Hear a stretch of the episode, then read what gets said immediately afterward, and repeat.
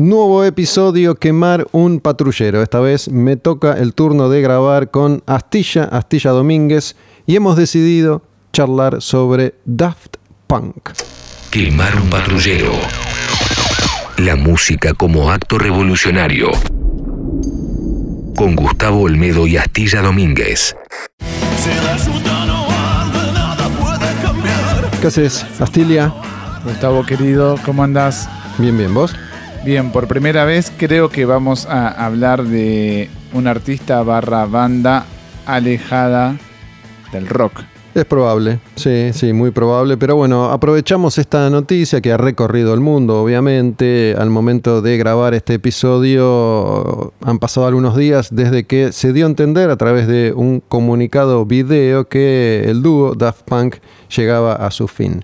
Ese video duró unos minutos, aparecen ellos dos, toman distancia, uno se detona, explota, dice epílogo, 1993 2021, Daft Punk se habría terminado, la gente de prensa confirmó la separación y eso es todo lo que se sabe, ¿no? Estuve viendo ahí, ahí, por lo menos a esta altura, en este momento, mucha especulación sobre si no es una movida publicitaria o no. Sí, como siempre sucede en estos casos, ¿no? Pero me parece que queda bastante claro que se trata de una autoinmolación y que llega a un fin. Por lo menos según los parámetros de, de Punk, ¿no? Porque es una especie de robot que se presiona el botón para que comienza una cuenta regresiva y ahí se queda sin, sin baterías y explota. Sí, y la verdad que como estrategia publicitaria a esta altura del partido, fraguar un final de esta manera sería bastante ridículo, sobre todo tratándose de artistas, dos tipos que se han caracterizado por ser muy creativos y ser además muy estrictos con el cuidado que han puesto al servicio de su propia creatividad. Han sido siempre muy selectivos y han resguardado, a partir de la no identidad, han resguardado el producto que terminó siendo Daft Punk. Sí, yo creo que nunca bastardearon el nombre, ¿no? Si hicieran esta movida publicitaria sería una especie de bastardeo del nombre, pero fíjate que a lo largo de casi 30 años, 28 años, eh, publicaron cuatro discos únicamente, o sea que nunca tampoco se tomaron ese, esa libertad que muchos artistas se toman de decir, bueno, vamos esta temporada por este camino y tal vez teclean. Ellos fueron siempre hacia donde quisieron, a paso firme. Y me parece que si esto fuera un truco publicitario no hablaría tan bien de ellos. Aunque está muy bien lo que hicieron, ¿no? Porque en vez de emitir, un comunicado de no sé cuántas palabras, cuántos caracteres, se volcaron a lo que sigue siendo una tendencia universal, que donde prevalezca la imagen frente a lo escrito.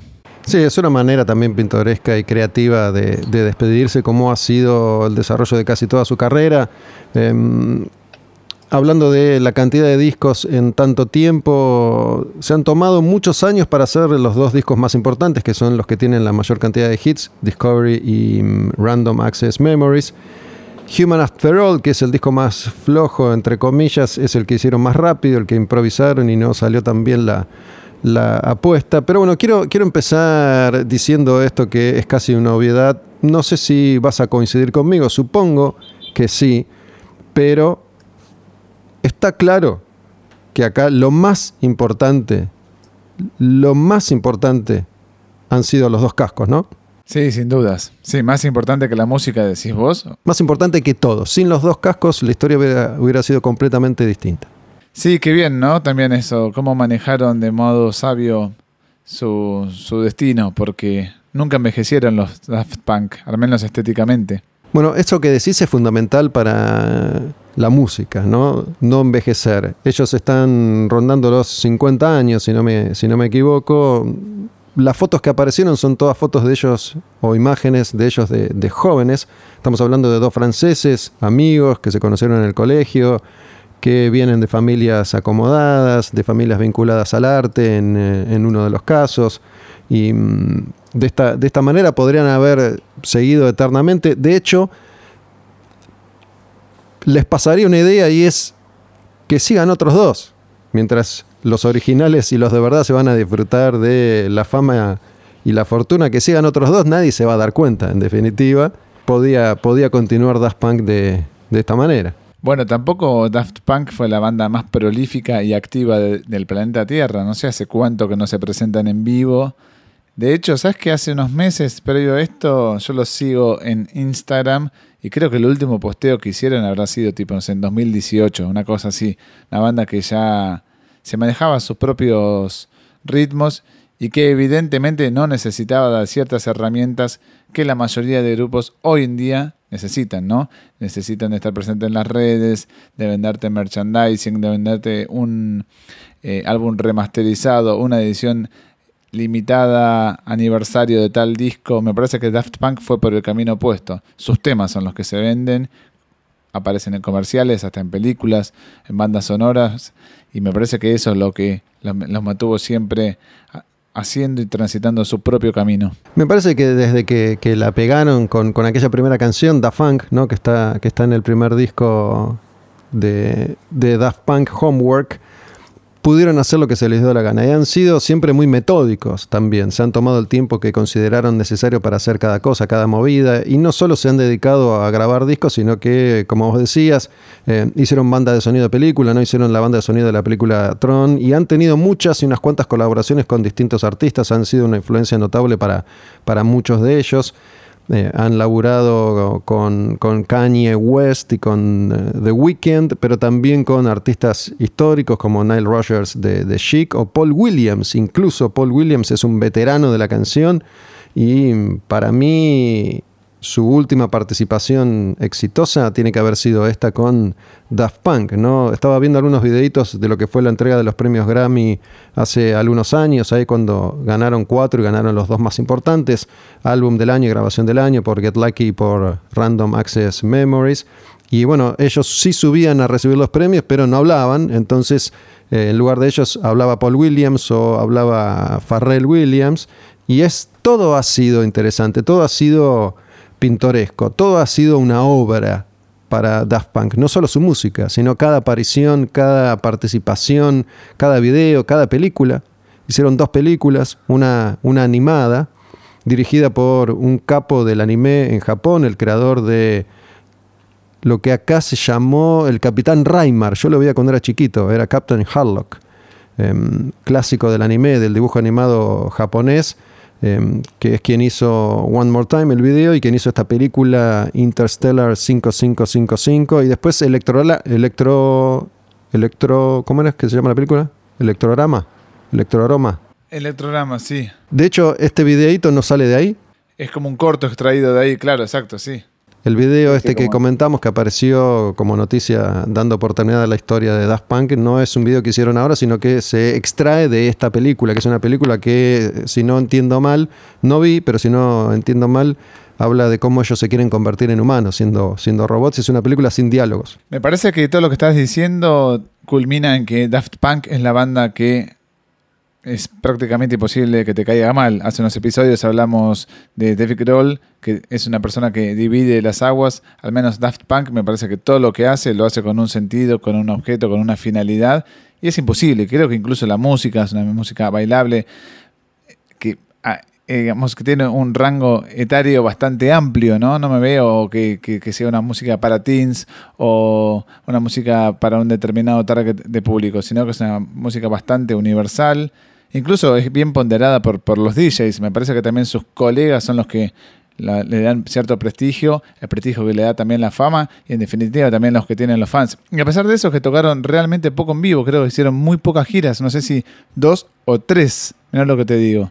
Hicieron pocas giras, hace mucho que no tocaban en vivo. Lo de tocar en vivo igual es como relativo. Digo, no, no sé cómo era técnicamente una presentación en vivo de Daft Punk. Sí que estéticamente armaban unos escenarios alucinantes, ¿no? El más conocido es el de la pirámide. Ahí arriba estaban ellos dos en su set como DJs, apretando botoncitos que no se ven, digo, tocando teclas que, que no se ven.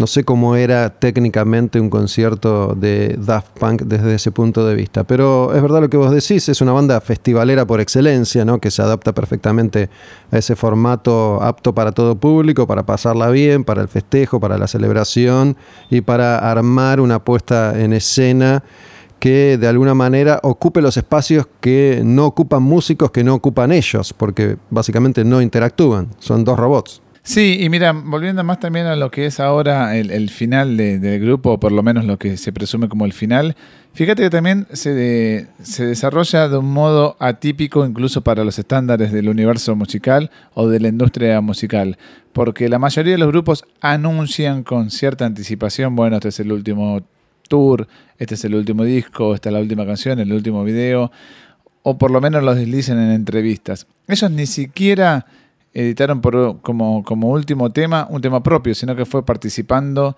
del tema de The Weeknd, que me parece que es el, último tema que, grabaron, o por lo menos en el que han colaborado. Sí, sí, es cierto, es cierto. Y, y algo que me parece muy interesante también es que lograron hacer algo para todo público desde mm, una intención de bajar a la tierra lo que es la música electrónica, ¿no? Si bien ellos provienen de la escena dance, si querés, lo cierto es que son artistas pop, que transformaron eso en canciones, casi siempre jugando con las épocas y con, con el uso de eh, la tecnología y los sintetizadores, que son la base de su sonido, experimentando con sampleos de otras canciones y de otros artistas, invitando y produciendo también a otros, a otros artistas con un sonido siempre vintage, además. ¿No?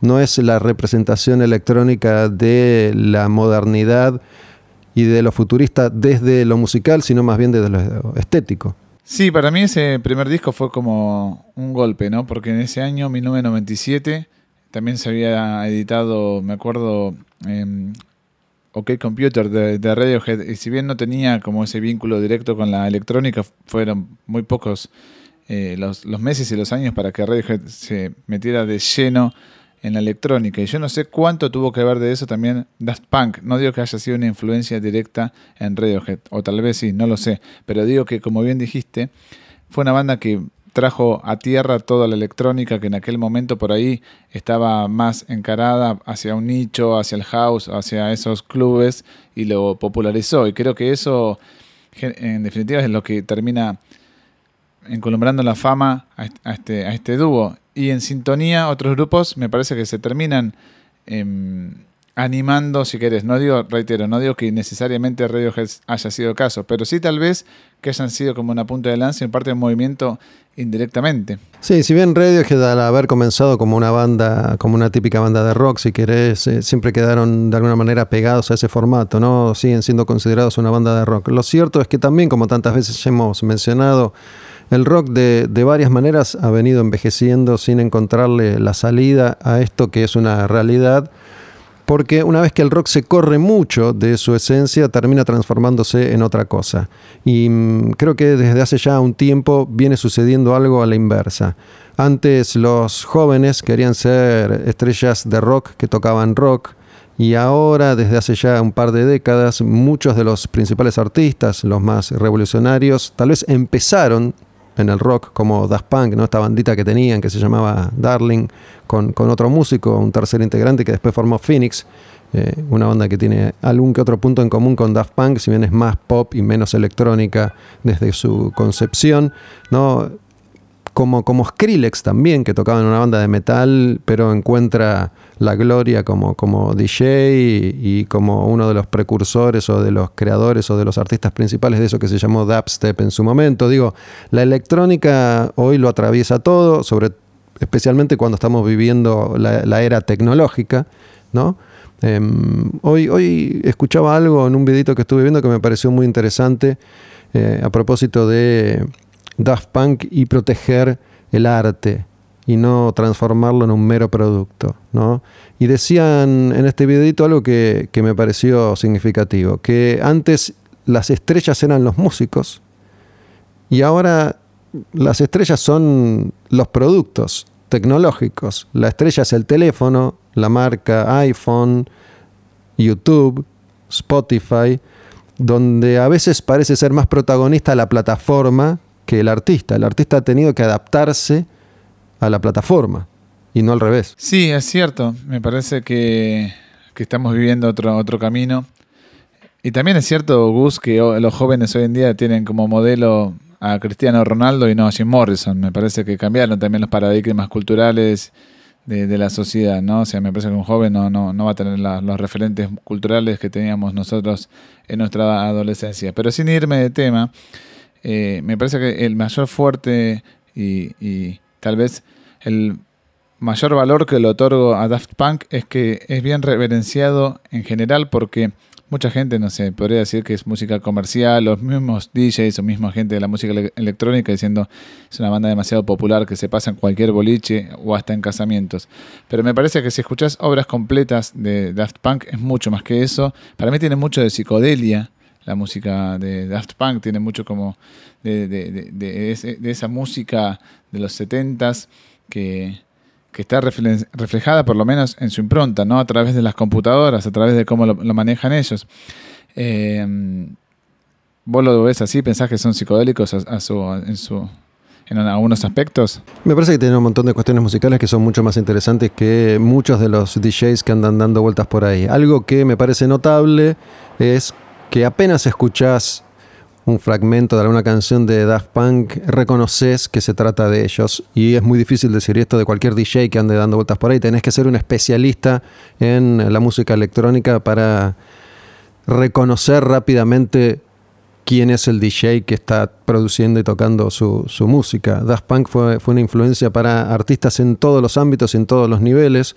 ¿no? Yo mencioné a Kanye West, que es un tipo también Em, muy, muy extraño a la hora de ser y de producir y de crear, muy, muy creativo y, recurrió a ellos en varias, en varias oportunidades. Em, estaba viendo por ahí que, que, han sido precursores en unas cuantas cuestiones, por ejemplo en el uso del autotune, que después se transformó en una, en una en un instrumento más. Hoy en día, sobre todo en la escena del trap, el autotune es un instrumento más. Em, y ellos lo usaron hace montones de años. Y esto de la experimentación, ¿no?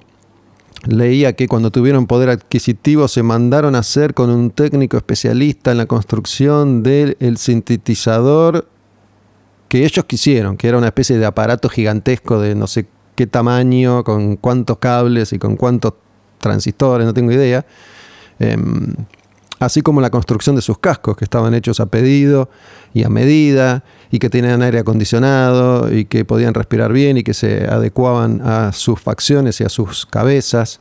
¿No? En, eso mismo han sido también revolucionarios, en la construcción de todo lo que tiene que ver con los elementos necesarios para producir su arte. Sí, pareciera que fue todo estudiado, ¿no? Como que musicalmente se remitieron al indie, si querés, al, a lo progresivo, a lo psicodélico, al acid house, a lo techno. Bueno, hagamos esto. Y después también un valor agregado que, me parece que es lo que en definitiva a muchos nos llamó la atención la primera vez que tuvimos contacto con, con Daft Punk, que son los videos, ¿no? Eh, con los videos me parece que llevaron su popularidad hacia otro nivel. Era cuestión también de, de que lograr la sincronía perfecta entre lo que es la música y la dirección. Mucho de ello tuvo que ver, me parece, Michel Gondry, en la que el prestigioso director de, videos, de cine, un montón de otras cosas, que, en, sintonía con lo que es la imagen, con los cascos, con lo que decís vos, hicieron una propuesta única y además eso que decís vos, que, que suenan y te das cuenta que es Daft Punk, que una banda electrónica me parece casi imposible y tampoco es que tengan una voz identificada que decís, bueno, este, este tema es de Daft Punk porque está cantando otra persona. Pero al mismo tiempo, cuando escuché el tema de The Weeknd, que te dije que fue el último tema que, grabaron, creo que es el último al menos, suena más a Daft Punk que, que, a The Weeknd. Y eso sucede con muy, muy pocas bandas en el planeta Tierra, ¿no? Que, que por más que colaboren con otros artistas, ellos siempre van a tener mayor ímpetu compositivo. Y además que son esas dos cabezas ahí tan características que llaman tanto la, atención con esos cascos hermosos que fueron diseñando y que fueron utilizando y la ropa que también vestían para, para, cada, para cada ocasión. Y hablando de los videos, trabajaron con muchos de los directores más conocidos, además de Gondry, con uno de los Coppola, con, con Spike Jones y también em, con, este, con este director de, anime japonés que, yo mencionaba, eh, creo que es Leiji Matsumoto. Em, pudieron darse todos esos gustos y, estaba investigando un poco ahí su historia y para Random Access Memories, que es el último disco, gastaron trillones de dólares en hacer todo lo que tenían ganas de hacer y cómo tenían ganas de hacerlo. Es un disco que cuya elaboración tomó varios años y mm, viajaban por el mundo para ver cómo sonaba el disco en tal o cual lugar. ¿no? Se daban hasta, hasta esos placeres. ¿Cómo es, cómo es eso? A ver, no, no sabía, contá, contá. A ver cómo suena en este estudio de Nueva York, en cada una de sus salas, con cada uno de sus parlantes, ¿no? Como para ir chequeando cada una de las cosas que, que iban haciendo. Eh, tenían kilómetros de cinta para, para, ir grabando también y para ir experimentando. Y además a la hora de presentarse, siempre fueron creativos, así como anunciaron el final con este, con este video en lugar de promocionar con un banner en Spotify el lanzamiento de un próximo simple, de un próximo disco, lo hacían old school, ¿no? Poner un, un, cartel característico en la calle, en Sunset Boulevard en Los Ángeles, y que se viera, que se viera ahí, o meter avances de lo que se venía antes de la salida de Random Access Memories en el programa Saturday Night Live, que es uno de los programas más emblemáticos de la televisión de los, de los Estados Unidos, o presentar el video de Get Lucky por primera vez en Coachella sin la participación de Daft Punk en el festival, solo presentaron el video, que es el video en el que aparecen Al Rogers, eh, Pharrell Williams, es la canción más conocida de ellos, es eh, la canción que presentó Random Access Memories. ¿no? Cada, cada paso que daban se transformaba en un evento, en un evento que generaba expectativa y estaban todos ahí pendientes de lo que iba a suceder con, con Daft Punk. De hecho, batió un montón de récords de streaming una vez que salió esa canción y que salió ese disco en su momento. Todo lo que contás eh, los describe como unos románticos absolutos, tratando de volver a las fuentes, a las raíces de la industria discográfica. Y eso también para mí se refleja en lo que es la propuesta, porque si bien es una banda de singles, propiamente de singles, sus temas son, no sé, estamos hablando de 10, 15 temas realmente populares que calaron profundo en la cultura universal, me parece que también es muy complicado analizar a Daft Punk sin hablar de sus discos, porque sus discos son obras maestras. Y con esto no digo únicamente lo que se refiere a la composición, más allá de lo que vos dijiste, que por ahí ellos son tan meticulosos, que viajan por alrededor del mundo probando estudios. Al mismo tiempo es cuestión de escuchar los discos y escuchar todos esos matices como que te van llevando, cómo llegan, en qué momento eligen tener un tema instrumental, en qué momento eligen que lo canten, en qué momento bajan la intensidad, en qué momento la suben. Eso te habla también de una maestría absoluta y de un romanticismo casi único, porque tan, tranquilamente ellos podrían haber hecho la plancha y editar tal vez uno o dos singles por año, o uno cada dos años si querés, o tres, y seguir facturándolo loco. Pero ellos, siempre que editaban una canción o un hit, lo respaldaban con un disco. Y eso para mí, en los tiempos que, vivimos, y por lo menos el último disco fue en 2013, que ya se vaticinaba que la vida venía por acá, por el streaming, por el single, por el tema este de rotación, y dejaba eh, las cosas como están, como hizo The Weeknd, básicamente, que saca un tema y factura lo loco. Daft Punk nunca se olvidó de que los discos son una materia fundamental cuando hablas de un grupo. No mencionamos todavía uno de los gustos más importantes que se dio Daft Punk en su historia, también en Random Access Memories, que es contar con la participación de Giorgio Moroder, que es en gran medida uno de los responsables de todo este sonido que estamos hablando, de toda la, música techno, pop, electrónica desde los 70 a esta parte. ¿no? Hay una canción que se llama Giorgio by Moroder, que empieza con un relato de Giorgio Moroder, donde habla de él mismo, de su experiencia, de, cómo empezó a frecuentar las discotecas en Alemania en los años 1969, 1970, y ahí sintió el llamado de la música y de la experimentación y no tenía ni idea de cómo hacerlo y empezaron a, a experimentar con sintetizadores, metiendo un clic para llevar el ritmo. Y bueno, Giorgio Moroder es quien se hace famoso por laburar con Donna Summer en sus principales hits, ¿no? Em, y es quien de alguna manera impone el uso de sintetizadores. Si le creemos a lo que él dice, es el primero en la historia de la música pop en usar sintetizadores. Giorgio Moroder, que es un señor viejito que ha estado en Argentina un par de veces, ha hecho sus presentaciones en, en Niceto, me arrepiento de no haber ido. Em, yo, yo, bailaba sus canciones o sus producciones cuando era chiquito, ¿no? Varias de las canciones de música disco tenían su, huella, su marca, especialmente las de Donna Summer. Ese tema es maravilloso, el que estás hablando vos, el tema, el tema que está en random. Sí, es terrible. El relato, cómo manejan, ahí tenés lo que yo te decía anteriormente, cómo maneja la intensidad musical, ¿viste? Como que dejan la música en segundo plano y está en primerísimo plano el relato de Giorgio y después como que termina su relato y explota el, tema como para que salgas a la pista a bailar, emocionado, porque a mí me emociona esa canción. Y por otra parte te decía Gus cuando te mencionaba esto de que en el año 97 fue como un cimbronazo ese disco de Daft Punk, lo que también quería decir es que al mismo tiempo no formaron parte de ninguna movida musical. Estamos acostumbrados a esto, ¿no? Que, que salen 10, 15 bandas al mismo tiempo y la pegan tal vez 2, 3 y a, medida que va pasando el tiempo es como que nos vamos olvidando de cada uno de ellos. Si bien otras bandas francesas como Air estaban dando vuelta en, aquel, entonces, aquel entonces, o Saint Germain también si querés, y en el Reino Unido de Prodigy con, un, con otro ataque, me parece que de nuevo ellos lo que hicieron fue propio. Ellos dijeron vamos a hacerlo de este modo, nosotros no queremos unirnos con nadie más. Y me parece que ese valor agregado es lo que lo termina haciendo como esto. Le estamos dedicando un episodio a una banda que para mí va a dejar un vacío porque son jóvenes los DJs, como dijiste vos, eh, no llegan a los 50 años los líderes de Daft Punk y nos privamos de escuchar música maravillosa. Eh, yo siempre sigo esperando discos de las bandas que me gustan y estoy agradecido de ser contemporáneo de muchas de ellas. No puedo creer que seamos contemporáneos de, estos grupos. Me parece que de acá a dos, tres siglos van a ser considerados los, los nuevos Beethoven, los nuevos Mozart y que tan solo hayan editado cuatro discos, la verdad que me da un poco de congoja. Sobre todo de, una banda que para mí sí es verdad. Vos dijiste que el tercer disco es como tal vez eh, eh, el más débil de los cuatro, Human After All, pero al mismo tiempo yo te digo que en vivo era como su fuerte y donde podían sacar a relucir toda, toda su fuerza. Me gusta tu, tu, romanticismo a la hora de hablar de, de, música y de especular con lo que puede llegar a pasar de acá a dos, tres siglos. Imagínate lo que puede llegar a ser el planeta Tierra si es que seguimos los humanos aquí, en este lugar, vivos.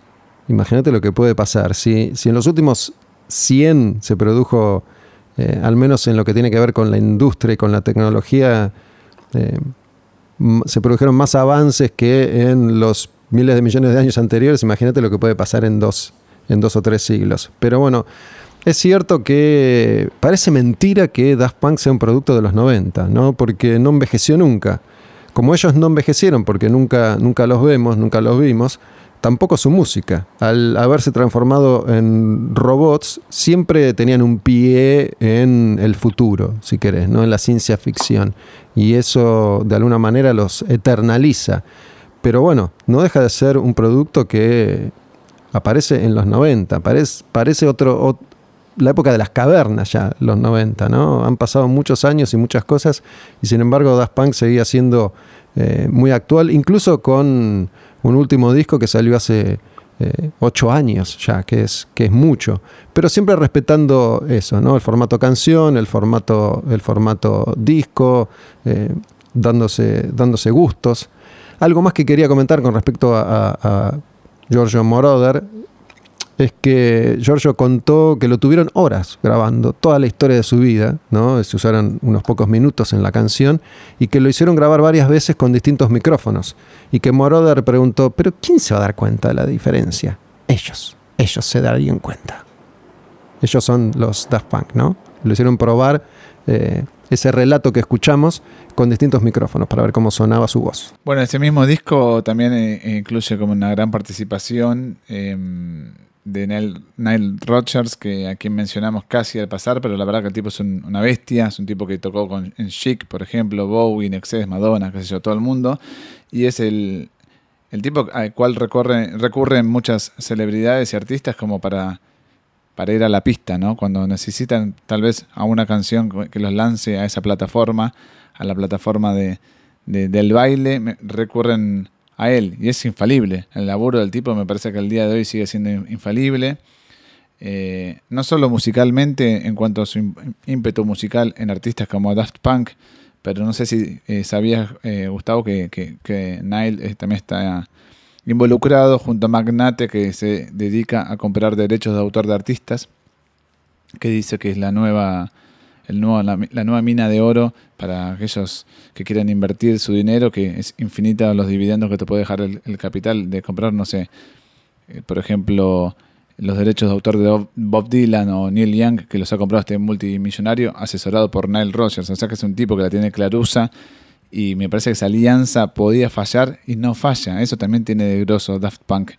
se juntaban con gente realmente, realmente popular, inmensa y con una trayectoria súper jugosa y nunca fallaba. Neil Rogers es un animal de los músicos más importantes de, la historia que ha trabajado con absolutamente todos durante décadas, ¿no?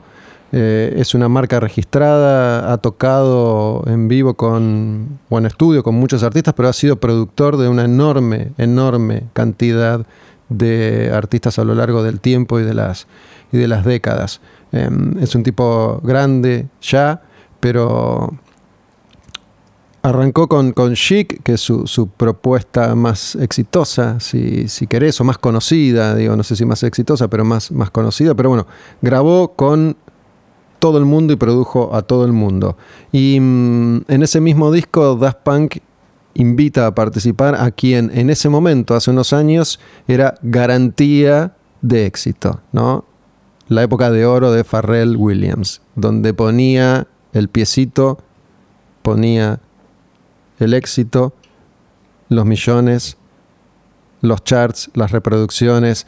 Tuvo una seguidilla de participaciones Pharrell Williams en montones de hits, no solo de él o de Nerd, sino de otros tantos artistas.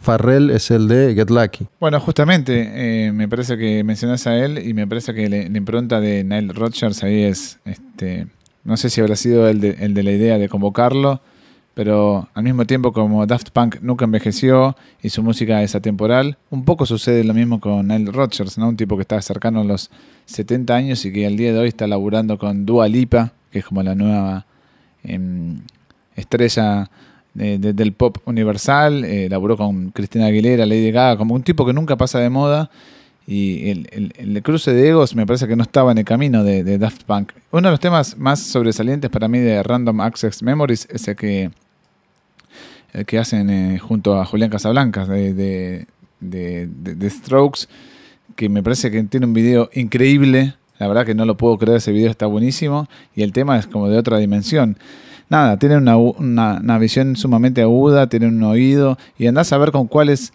y con quiénes habrán trabajado y, qué temas habrán descartado, porque si esto es lo que sale a la luz, no me imagino lo que habrán descartado como una opción y al final no habrá funcionado, si es que sucedió. Sabes que es verdad, menos mal que mencionaste a Julian Casablancas porque nos estábamos olvidando de algo importantísimo y de, una canción que, es la canción diferente, si querés, del disco, ¿no? Instant Crush se llama, que es como una especie de, de baladita.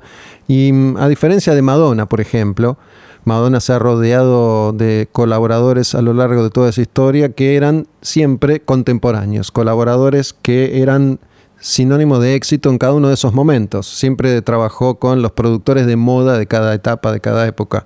En cambio, Daft Punk se dio el lujo o eligieron trabajar con distintos artistas de distintas generaciones. ¿no? Mencionamos ya a Paul Williams, a Nile Rogers, a Pharrell Williams, a Julian Casablancas. Estamos hablando de artistas que forman parte de distintas generaciones y eso es lo que de alguna manera amalgaman en su música, ¿no? Es como un contexto en el que se produce una ensalada unida por el sonido de sintetizadores de todas las épocas. Puedes escuchar una canción y esa misma canción eh, percibir lo retro y lo futurista. Sí, claro, ese es el toque que tienen los, los Daft Punk, que, al mismo tiempo, em, cuando yo te decía tiene el, ojo agudo, eh, van a buscar un cantante que tal vez no sea sumamente dotado técnicamente, tal vez Julian Casablanca no esté a la altura de Robert Plant, pero me parece que cuando sabes exigirlo a un artista y sabes tenerle, sabes encaminarlo, decirle, mira, es por acá, esto no lo hagas porque en este tema necesitamos esto, muy pocas veces un artista de ese calibre, esa popularidad, falla. Eh, Julian Casablanca tiene como la reputación de que en vivo no es muy bueno, no garpa, o que tiene un cantar medio como se cansino, si querés. Y esa es eh, eh, la herramienta y el factor que le destaco siempre a Daft Punk. Las colaboraciones siempre fueron para mejor, eh, no solo para mejor de su música, de su disco, de su obra, sino también para mejor de la persona a la cual convocan.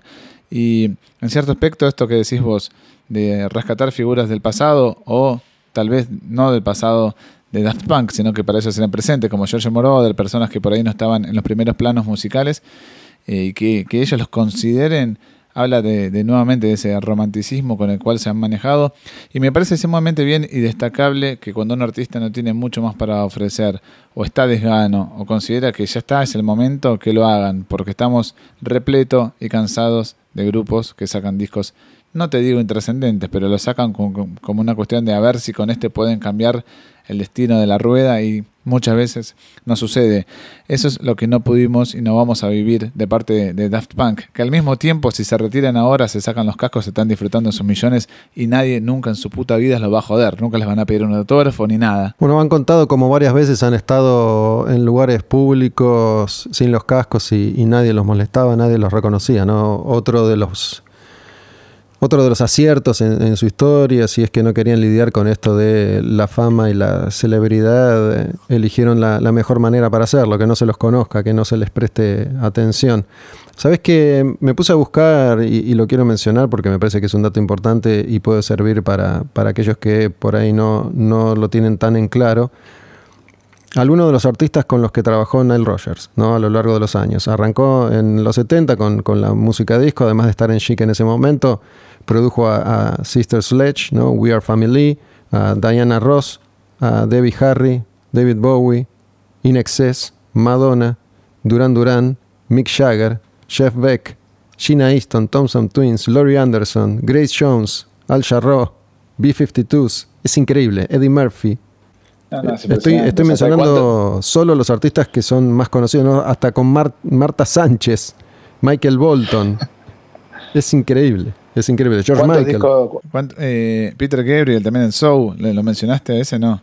Bueno, ahí tenés, un millón, no sé, no sé. ¿Cuántos discos vendió entonces Nell Rodgers? 950 millones de copias. Supongo que sí, debe ah. ser millonario el mismo. E, esta, este, este consejo de comprar derechos de autor, tenés que ser multimillonario para comprar los derechos de las canciones de Bob Dylan. Digo, no es que chicos, chicas, no vayan ahora a romper el chanchito para ver si pueden comprarse los derechos de las canciones de Paul McCartney porque no les va a alcanzar el monedero.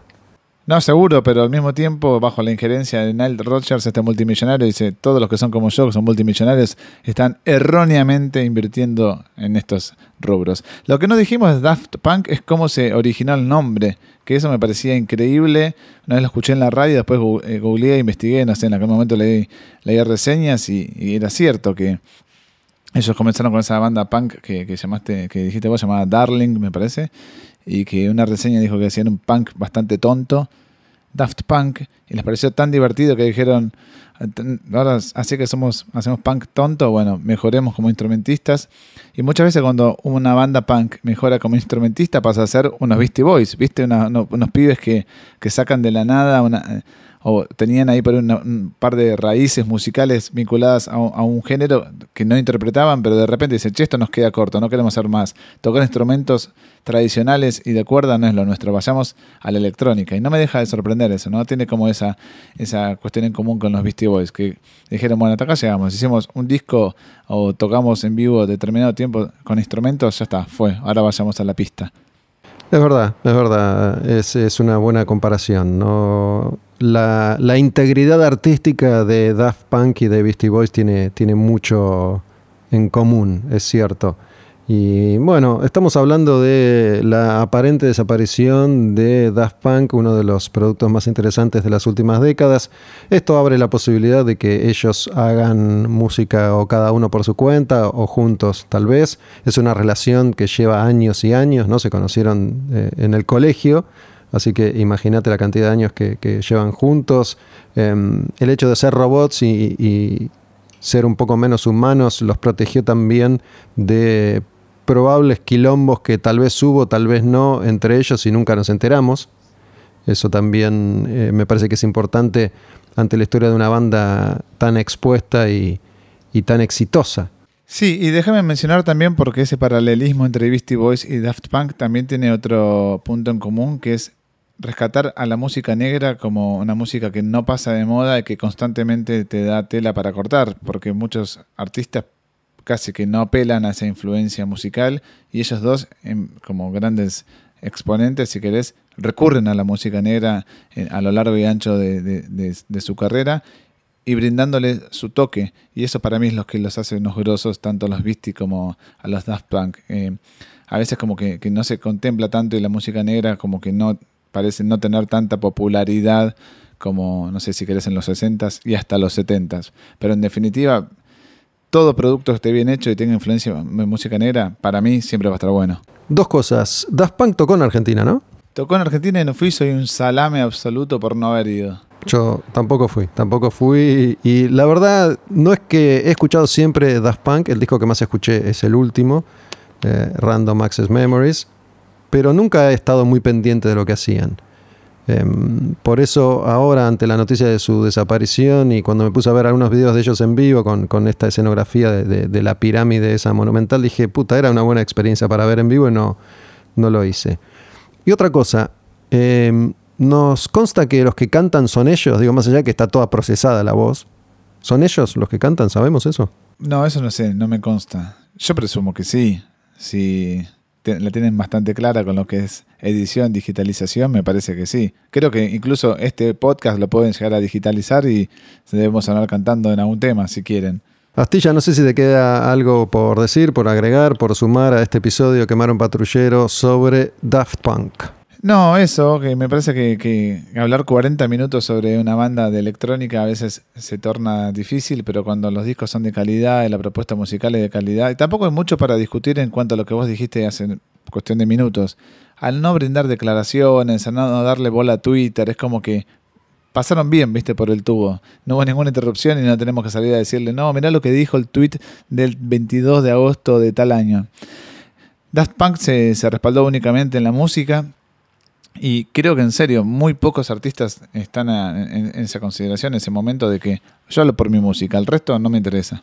Cerramos entonces este nuevo episodio que encuentran en las plataformas digitales de siempre. Síganos en esas plataformas, en Spotify y en las demás, en Apple, en Deezer, en Google, en Evox y en redes sociales, Olmedo Gus, Astilla Domínguez, Radio en Casa, Quemaron Patrullero, L. Martín Leguizamón. En las bios de Quemaron Patrullero, Olmedo Gus tienen los links para escuchar los contenidos, para el merchandising de flashcookie.com y el más importante de todos que es el de la suscripción. Van ahí, cliquean y directamente lo lleva eso a la página de Radio en Casa para que puedan suscribirse y seguir colaborando para que nosotros sigamos grabando estos contenidos. Estamos ya cerca de los 200 y en esta oportunidad con Astilla decidimos dedicarle unos cuantos minutos a Daft Punk.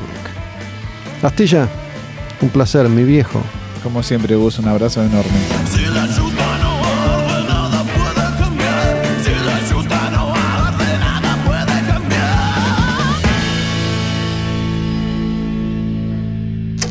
Quemar un patrullero. La música como acto revolucionario. Con Gustavo Olmedo y Astilla Domínguez.